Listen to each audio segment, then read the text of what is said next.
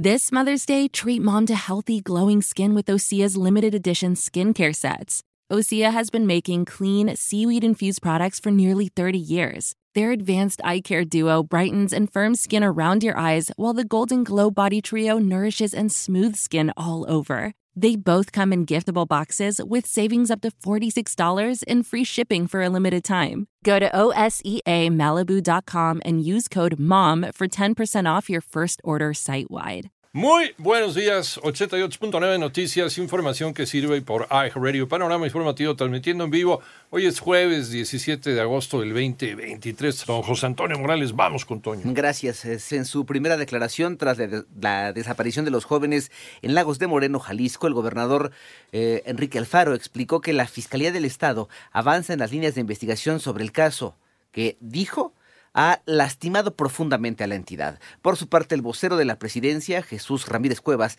negó que el presidente de México haya evadido con un chiste el tema de los cinco jóvenes desaparecidos en Jalisco en su conferencia de prensa mañanera. Acusó que dicha versión forma parte de una estrategia de desinformación en contra del mandatario. En tanto, la Secretaría de Medio Ambiente logró el rescate de 17 perritos tras atender reportes derivados de un video que circula en redes sociales donde podía verse a una persona a un canino en un predio de Nuevo León. Los hechos se registraron en el municipio de El Carmen. Por otro lado, eh, Yadira Elizabeth Medina Alcántara, titular del Juzgado Tercero de Distrito en materia administrativa, advirtió a las autoridades de la Secretaría de Educación Pública y de la Comisión Nacional de Libros de Texto Gratuitos la posibilidad de enfrentar sanciones de prisión e inhabilitaciones en caso de no cumplir con la suspensión que frena la edición y distribución de los libros de texto para Educación Básica del ciclo 2023-2024. Autoridades advierten que los estados que se oponen a los libros de texto gratuitos tendrán que trabajar con los nuevos materiales. Ivonne Menchaca. La titular de la CEP, Leticia Ramírez, afirmó que dado que se ha cumplido con el proceso jurídico, cualquier llamado o convocatoria para trabajar con materiales distintos o de generaciones anteriores no está pegado a la propuesta pedagógica de transformación.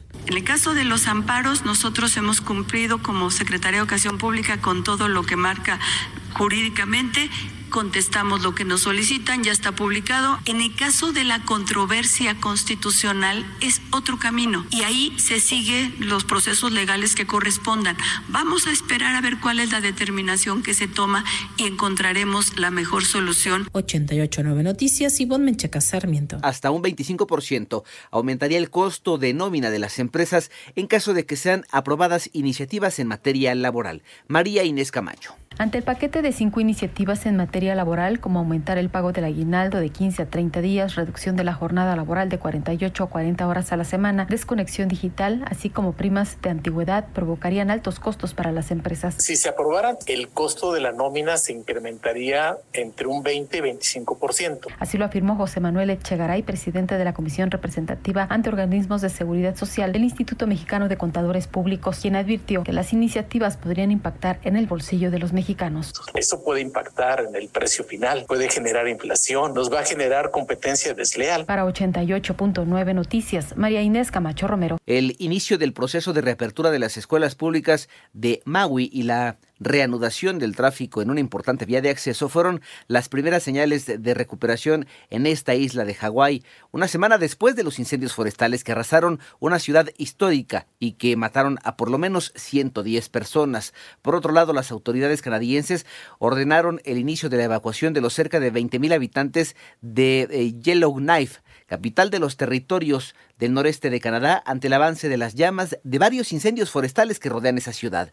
En tanto, más de 100.000 inmigrantes han llegado a la ciudad de Nueva York desde abril de 2022 en una oleada sin precedentes en los últimos años, de acuerdo con cifras que ofreció el alcalde Eric Adams, insistió en que la ciudad no tiene ya espacio para albergar a tantas personas. Además, la Fiscalía de Costa Rica investiga al presidente Rodrigo Chávez y al canciller Arnoldo, André por supuesto financiamiento ilegal de partidos políticos. La investigación se centra en una presunta estructura paralela de financiamiento electoral del gobierno del Partido Progreso Social y Democrático, esto durante la campaña electoral del año 2022. Panorama informativo.